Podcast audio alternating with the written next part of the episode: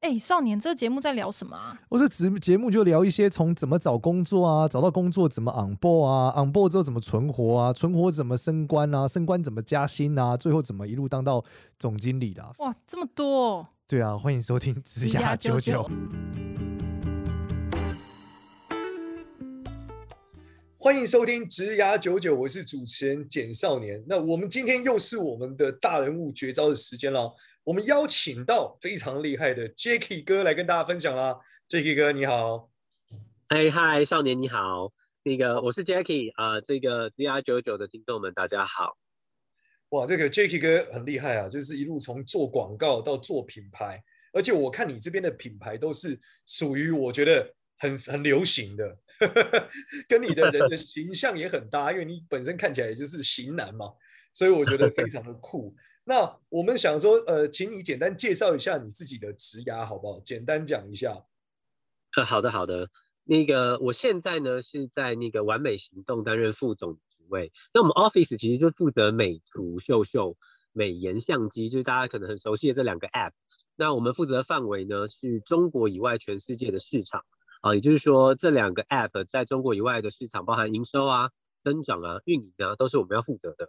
那更早之前，我比较更是在品牌行销相关的领域，啊、呃，在更之前，比如说是在那个奥地利的那个 Red Bull，就是红牛能量饮料，哦，很酷很酷，对对，来负责他们的品牌这样子。然后在那个奥美广告也待了三年的时间，这样。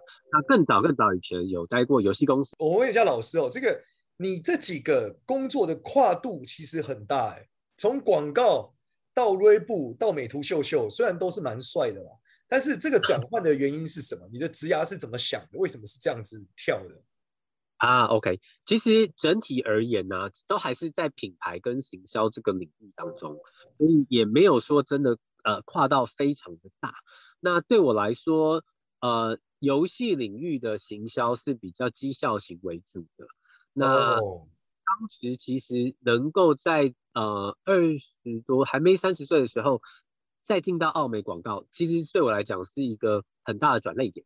那其实很多人呢、啊，在呃那个时候会跟我说，哇，你你很很疯狂，就是一般大家的认知会觉得需要代理商是很糙嘛，就是会没有办法那个连睡都没法睡啦。那其实很少人在这个在职涯一段时间才去奥美广告，或是这样子的风，代表你肝很硬。对对对，很多人会有这样的想法，但是对我来说，反而我觉得在职涯几个选择当中，反而是奥美广告这个选择是最对的其中一个选择之一。哦，怎么说？是是真的让我在呃，不管是专业的训练呐，对品牌的认知啊，或者说有点像是啊、呃，要学魔法要去霍格华兹嘛，对吧？但是你在行销领域里面，你要获得一个最扎实的训练，其实真的在那样的 fora 代理商，尤其是奥美广告，是有很很棒的一个成长的，那尽管实际上真的是每一天哦，就是真的都是两三点才回家，哇，然后一个礼一个礼拜工作六天有，就是前半年真的是这样，那那个也真的是很潮，但是每一天哦，我自己的感受是非常非常开心的，因为你可以感受到一个急速的成长，然后在那个急速成长的过程中，你觉得很累，但那些累其实反而是有点是越累越觉得很充实。那这个这个倒是可以跟听众分享，因为我现在当然也面试过很多传播学院的学生，他们刚毕业，很多人都对代理商其实现在就很却步啊，大概也就是说哦很累啊，没有自己的生活啊，好，然后会很害怕那个压力。那我其实坦白说，跟听众的建议是，其实真的如果有那个机会去到 Four A 这种大代理商的环境，尤其才刚毕业，我觉得不要怕苦，你应该要去试一下，给自己多一点历练。那实际上。呃，在奥美这段期间，也给我在后来的职涯发展有很多的帮助。然后这个都是在行销领域的琢磨。那么后来，呃，刚刚那个少年有提到，像怎么会去到了这个 Red Bull 的红牛的？对啊，Red Bull，想象力就是超能力，对不对？是那个 Red Bull 给你翅膀。哦，给你个翅膀，我以为是想象，因为我记得他那个射纸飞机的，我一直、呃、我印象中最深的就是纸飞机大赛这个事情，太酷了。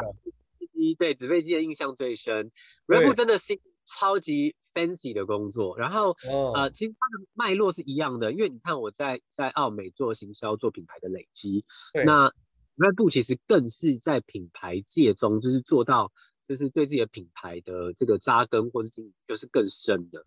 对啊，在品牌的活动是投资非常多，然后我本身也超级喜欢这个品牌的，所以会选择，应该说有幸能够呃 join Red Bull 是我呃职涯里面很开心的一段呃和这个经验这样子。那呃说 fancy 就是不只是纸飞机啊，那那个像我们我当年跟着品牌一起创造了一些。一起举办了一些那个像现场就超过七万人的那个造飞车的活动哦，造飞车我记得哇，天哪，对对对，那时候是我第一次创业做奖金猎人的时候，我还记得二零一二一三年左右，然后我还记得这个比赛也超酷的，超级酷。然后台湾第一次办，那时候我就很有荣幸也也 join 了这个 campaign。那然后后来我们做很多 campaign，像甚至我们把世界杯这个。呃，篮球一对一的斗牛赛拉到了台湾绿岛监狱里面来举办，哇，这种好酷哦！世界级赛事，但是在绿岛监狱里办这些，你能够参与其中都是非常兴奋。那它都是在品牌的累积，然后做那个很酷炫的、很有创意的那些内容去做传播，而不是只是卖呃，你知道，就是把饮料放在架上卖这么单纯。事实上，它投资在品牌的声量是更多的，所以。这个过程是呃很很很很过瘾，坦白说，好，然后这也是我在那个那时候选择啊，已经有幸加入这个品牌，然后能帮他们服务，很开心的一段。哎，那时候是怎么样进到 Red 是他们来挖你，还是你刚好朋友在里面之类的？呃，有呃有一个机会被介绍，但是呃其实他也只是比如说是他的代理商，然后在帮忙。这个呃寻就寻求品牌的人才，那因为认识，然后就呃把这个 CV 给过去了。但是去了之后，其实也也就是扎扎实实的，我记得是四关还是五关的面试，其实还、哦、还蛮还蛮硬的，还蛮硬的，就是从新加坡到法国到美国到台湾各种各样的面试，然后、哦、对是是一个一个蛮硬的，但但我觉得很多工作你真正的是。来自于你对他的的爱吧，我真的太喜欢这个品牌了，所以那个时候在这些面试上面的准备也好啊，或是啊、呃，就是你你能够你能够充分的感受到你你真的很希望有这个机会啊、呃，在这个品牌一起一起成长这样子，所以花了很多努力，那也我也有一点运气吧，就是有点有点 lucky，那终究还还还能在里面做一段时间这样。嗯听众应该会很关心一件事哦，就是说这个 Red Bull 这种通常这么有趣的公司，是不是第一个它非常的超啊？哦，其实我说真的还好，但是在这个这个反过来说，我也会觉得大家一定要去奥美那样的大代理商磨练过的关系。呃，真的，你只要经历过了呵 呵那样子真正很长的日子。你在以后有点像吃了无敌星星，什么压力挑战对你来说真的都还好。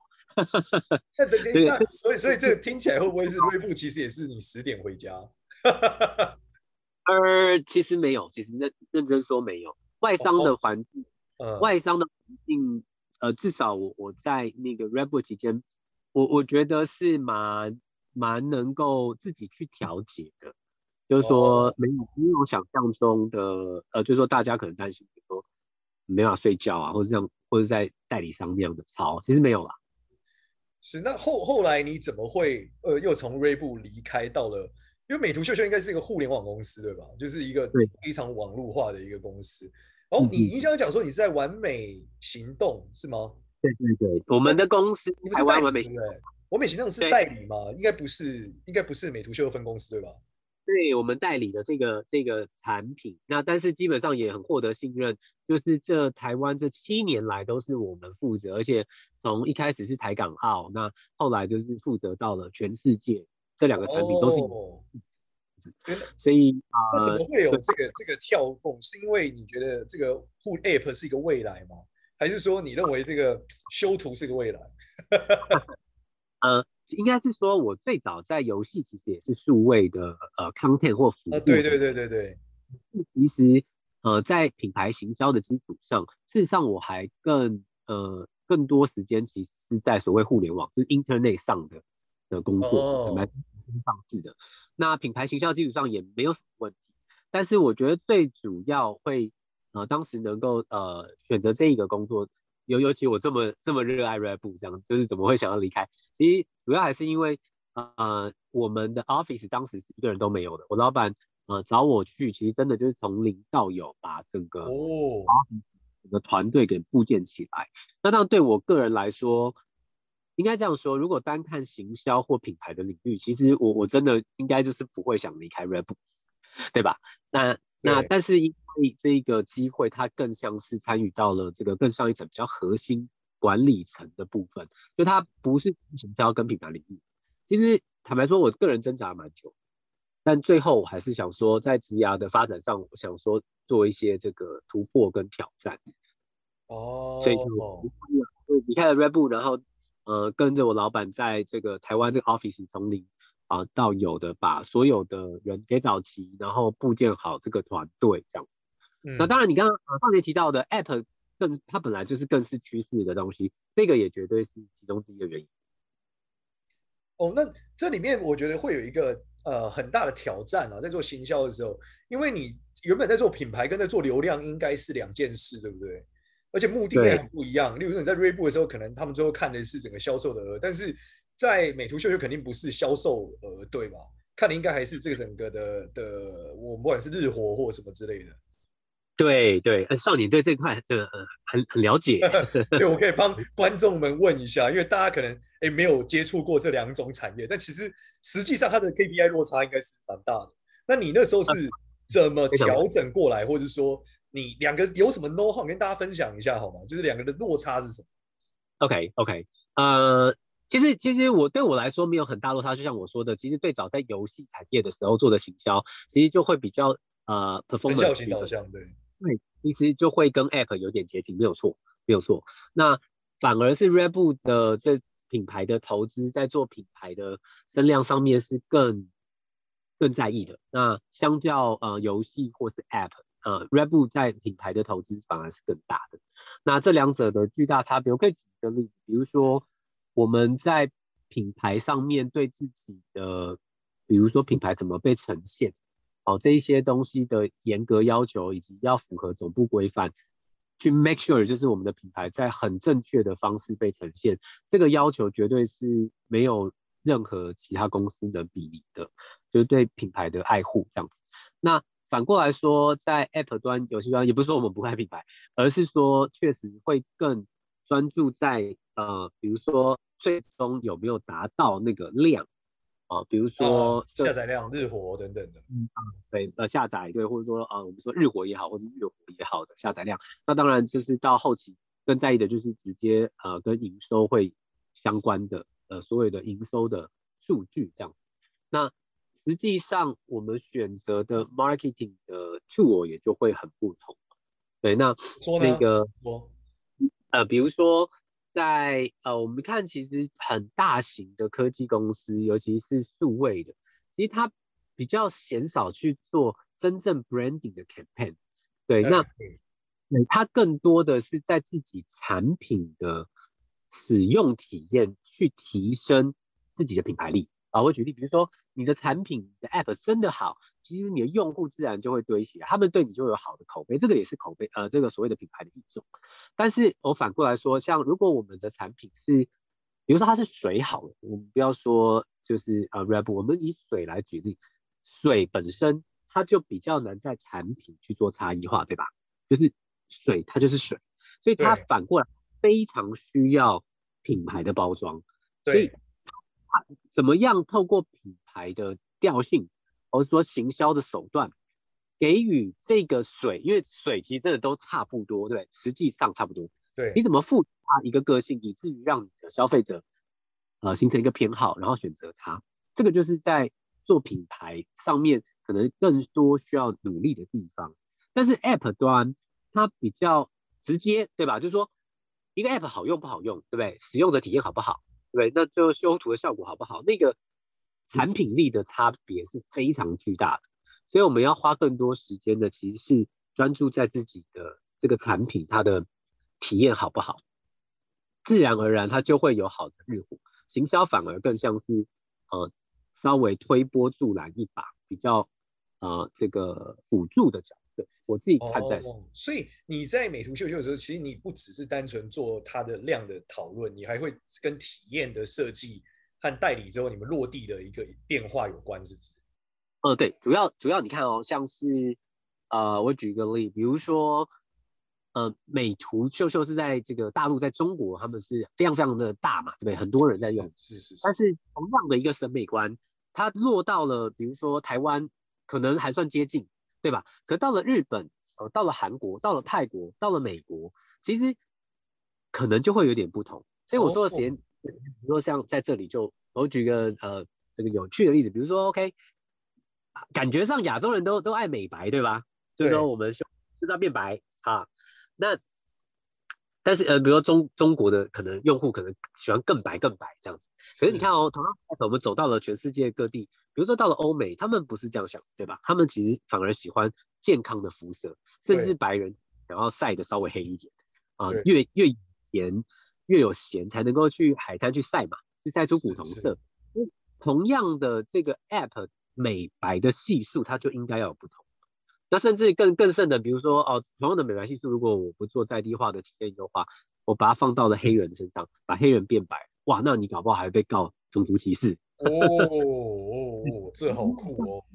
所谓的使用者体验的一种调教，哦，那这个是更重要的，就是说，呃，反过来说，你如果呃很大力的在做各种呃投资，呃，比如说是一些宣传。啊，但是你的 App 的体验却不好，那反而是更大的伤害。所以这个环境上，我们是会在 App 有很多很多的优化，然后在地化。那当然，你说最基最最最最基本的，比如说语言的在地化啊，或是说在地的一些热点啊、节庆都不同嘛。那这个就是，嗯、呃，在 App 端会做的事情。OK，那我们接下来会进到一个环节，就是我们的听众问题时间。希望 Jacky 老师跟我们分享一下，依照你的经验哦，我觉得这里面有几题哦，我挑一题，我觉得很真的很很适合你的。原因是因为哦，就是呃，你刚刚讲说你你在这个奥美这种超级超的公司待过，然后后来一路到了锐步，再到了你因为老板找了你嘛，去了美图秀秀。这里面有一段关键，听起来哦，就是说你你有很多际遇跟这个上面的人对你的理解和赏识有关，所以他们会想问一个问题，就是。Jacky 老师，你对于向上管理这件事，让老板愿意听你的，让放手让你做，是怎么做的？哦、，OK，我懂意思。那这这一题哈，我我自己会觉得，呃，与其说让老板听我的，其实我觉得是，所以向上管理更多是管理一个预期啦。我举一个比较好懂的例子，你有发现那个有时候你完全不抱期待的去看一部电影。哎，结果你看起来觉得很不错，好，那反过来说，也许那部电影你还不知道，但是大家都跟你洗洗版，告诉你说超级好看，那你看完之后有点失望，对吧？其实这个管理预期完全可以用在职场上。哦，我我举一个例子，就就是说，比如说，与其哈，这个你常常比较比较被动的等待你老板要求你给一些东西，哦，但是呢。你你你这边被动的啊的，比如等待说老板已经等等到不耐烦了，问你说什么时候给可以给，那这个时候已经没有什么主导权了，老板就已经急急的不不行了，那你又何来怎么让老板听？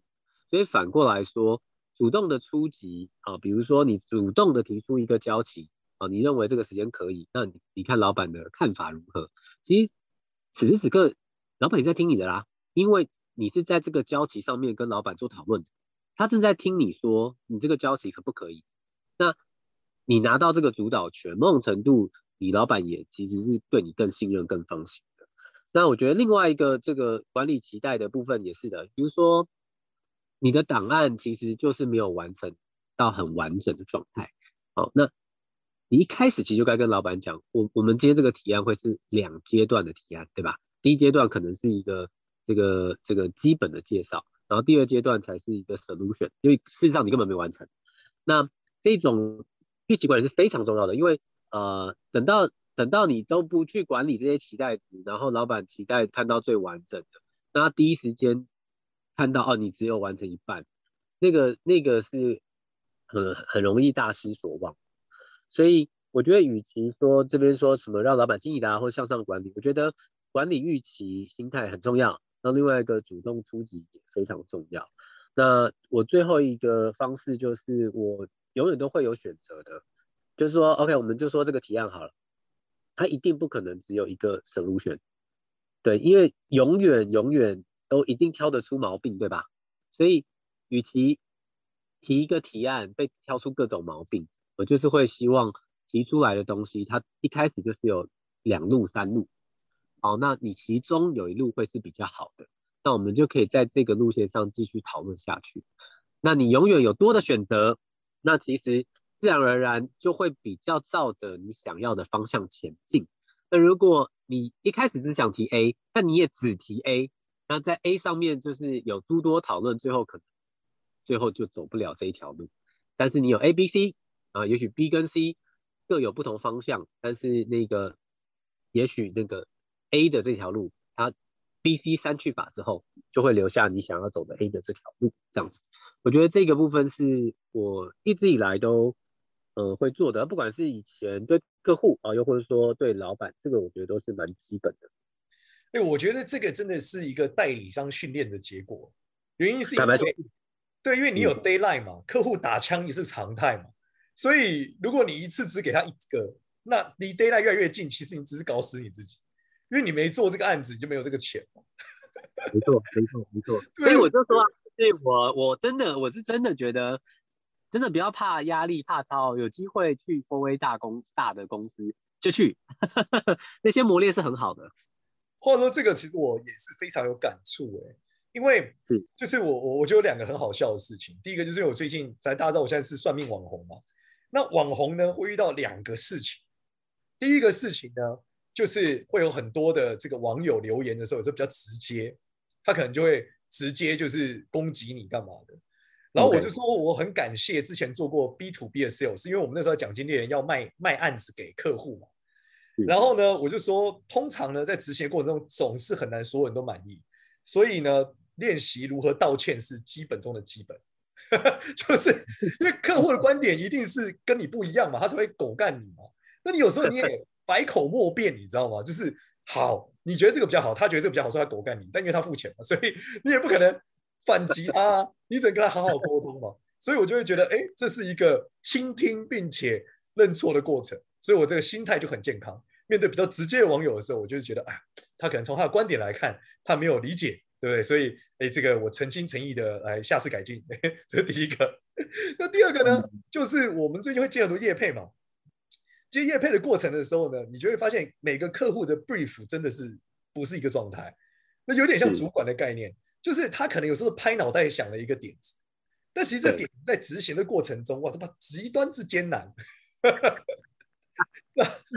然后你就必须，你不能直接回他说不可能，你就要回他说，那我们有 B 跟 C，可不可以也接近 A，但成本更低，效果应该也会不错。那他可能不想觉得，哎呀，好，那就往 B 前进。然后这件事真的是像 Jacky 跟你讲的，就是客户预期真的超重要，就是你得跟他讲说，我们最后的呈现是什么？你因为你不可能先拍嘛，所以你一定最理想一定是那个脚本越接近最后他看到的样子越好。所以我们就在很多过程中不断问客户说，这句话你觉得怎么讲比较好，或是什么要点你必须要 highlight？因为很多时候客户可能跟你讲都可以。我很喜欢你，随便你拍。最可怕就是这个答案。对，我们就说，那你现在这个 A、B、C 三个点，你比较想强调哪一个？哦，那 A 的点想强调是不是？好，那我们就照 A 这个点的强调来往下做内容，好不好？他就觉得，哎，很好。其实刚好少年提到这个，其实我觉得另外一个很重要，就是呃，你既然提到说。那个对象嘛，就是说向上管理，不管是客户还是老板，其实真正很很很细、很仔细的去聆听跟观察你的这个呃，不管是客户还是老板啊，他的真正的想法，又或是他的个性，又或是他在讲这些话的时候透露出的一些线索，其实这也是非常重要。对，就是我觉得里面像有的客户一听就是他就是一开始问很多细节。那这种人呢，我们就会觉得交期真的很重要。我觉得刚刚讲到 d a y l i g h t 这件事真的是这样，就是如果你发现你的客户是那种他很在意很多细节，问了很多细节的人，你一定要预留改的空间给他，因为他一定会一直改。就是对，对，因为他很在意细节，所以他都改的那个内容可能是就是你觉得觉得这个超级不重要，但他还是会改。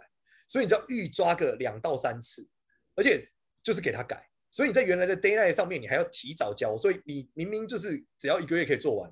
你就要跟他讲，我要一个半月，然后在一个月的时候先交第一版给他，让他改，你才有时间可以做。不然的话，你如果开天窗，他们广告周期走不对就死定了。所以你刚刚讲到观察客户的性格，真的是很重要的。真的，呃，客户的性格，然后有时候他在讲那些讯息的时候，有很多细节，就是都都别漏听了。我觉得那都蛮基本。对，然后我觉得向上管理这件事，真的就是把老板当客户啊。这件事还是蛮重要，只是有的人会觉得很累，他会觉得老板不就是应该要搞定我，要搞搞定我吗？怎么会是我搞定他？但我 常讲，没有没有没有，不是，老板花钱请你来，就是来让你解决问题的，并不是来让你问他怎么办的。如果你一直问他怎么办，他是很容易翻脸的。好的，千万不要，就带着呃把问题带出去，就有自己的一些 solution 啊。都说就说不不可能是每天都把问题抛出来，但不带。不带解决方案的这个这个不行，没错。好，那我们管理一下这个，我们整理一下，就是这次 Jacky 哥给这个观众的分享的几个要点。首先，第一个要点呢，就是说你得管理你老板的期望，你不能说你前面吹的妈天花乱坠，最后你交给他一坨大便，你就死定了。所以你得第一个是你你要衡量你自己的能力啊，第二个是你可能要去推敲他的期望值，他到底期望得到什么。然后管理它，不管是调高调低都是很重要。通常调低我觉得比较健康啊，调高的话就应该就搞死你自己而已。那另外一个点是，就是第二阶段是你在交给老板东西的时候，最好是交三份。然后对这三个东西，其实这也是经济学人讲的买东西嘛。为什么中冰奶卖最好？因为在大的跟小的中间，大家不知道怎么选择的时候，说那我中的好了。我也 对，所以中冰奶是卖的非常好的，中温红也是一样。所以中杯为什么是一个一个关键？这件事情就是因为大家在选的时候就会觉得，那我选中的。很多时候你知道，发现现在饮料店已经没有小杯了，只有中杯跟大杯。所以然后真的很特别这个名词，大家就会说，那你要不要大杯？他说好了，那大杯我都买中杯，我就升大杯。那如果是小杯升大杯，你就觉得哦，升两阶有点难，那我升中杯。而且大杯感觉很便宜，而且大杯才三十五块，其实量只有中杯。那这个也是给老板也是一样，尽量就是给老板三个选项。那老板呢，通常就会选择比较有得选的时候，他打枪你还会选择至少选择你的一个提案，不会让你改半天。对，如果你只提一种，你这会改到天荒地老，而且改到最后老板还不过的时候，有可能用第一版，你就你就会觉得很北了。这个其实做设计有点像，设计常常改到最后，改到第二十版的时候叫 final 的 final 的 final，最后要第一版。对，我要原版。对。所以这真的是，我觉得是一个智慧。你以为一开始做三份是太麻烦，我告诉你，你只做一份，你后面更有的麻烦。所以不如一开始多做一些。哇，这真的是一个智慧。刚刚讲的那个第三点，就是我真的觉得也很重要，就是一定要主动的去出击。比如说在交期上，你主动的去提出你自己能交的时间，在这个时间，这个很重要。反过来等着老板。给你一个交集，那个时候就没有任何讨论空间的。我觉得这个像刚刚那个少年提到说，哎，你主动提这个交集的时候，你还会预抓一些时间，对不对？没错，去可能的调整，这个就是很棒的建议。哦，对，主动出击，对，第三点，主动出击，差点忘了这一点。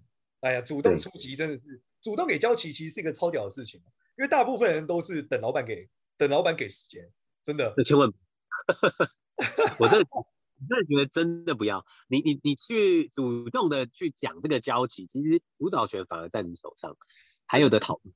这个你你被动的等，那时候通常都已经是你还没有提案，你被动的等，那老板都已经等到来不及，那心里已经很很堵然、很生气了。你的提案都还没提，就已经失败一半。哦，真的，而且老板都会说这个 ASAP 嘛，越快越好。你不如早点。对，不如你给他一个预期的时间的管理，哇，这个很重要。好，那我们这一集呢，哎，基本上先到这边。下一集我们会继续来访问 Jackie 老师，就是他对于他人生中里面比较觉得哎成功的一个一次的经验跟大家分享。在职涯上面的，不管是做专案，或者是说做一样产品的事情。那第二个，我们会再跟他访问说，就是他认为他人生中成功的，就是他现在走这个职涯里面，什么样的特质帮助他一路往下走。对，那这两个部分，我们将在下一集的时候来访问 Jacky 老师。好，那谢谢大家。如果你喜欢这个职涯九九的话，记得到 Apple Podcast 给我们五星好评。然后职涯九九有一个赖社群，在里面呢一样可以提问，就像我们今天问 Jacky 老师一样，我们会挑到适合的老师跟适合的题目来做一个访问。当然在群里面问问题也是可以的。好，谢谢大家，那我们下一集见，拜拜。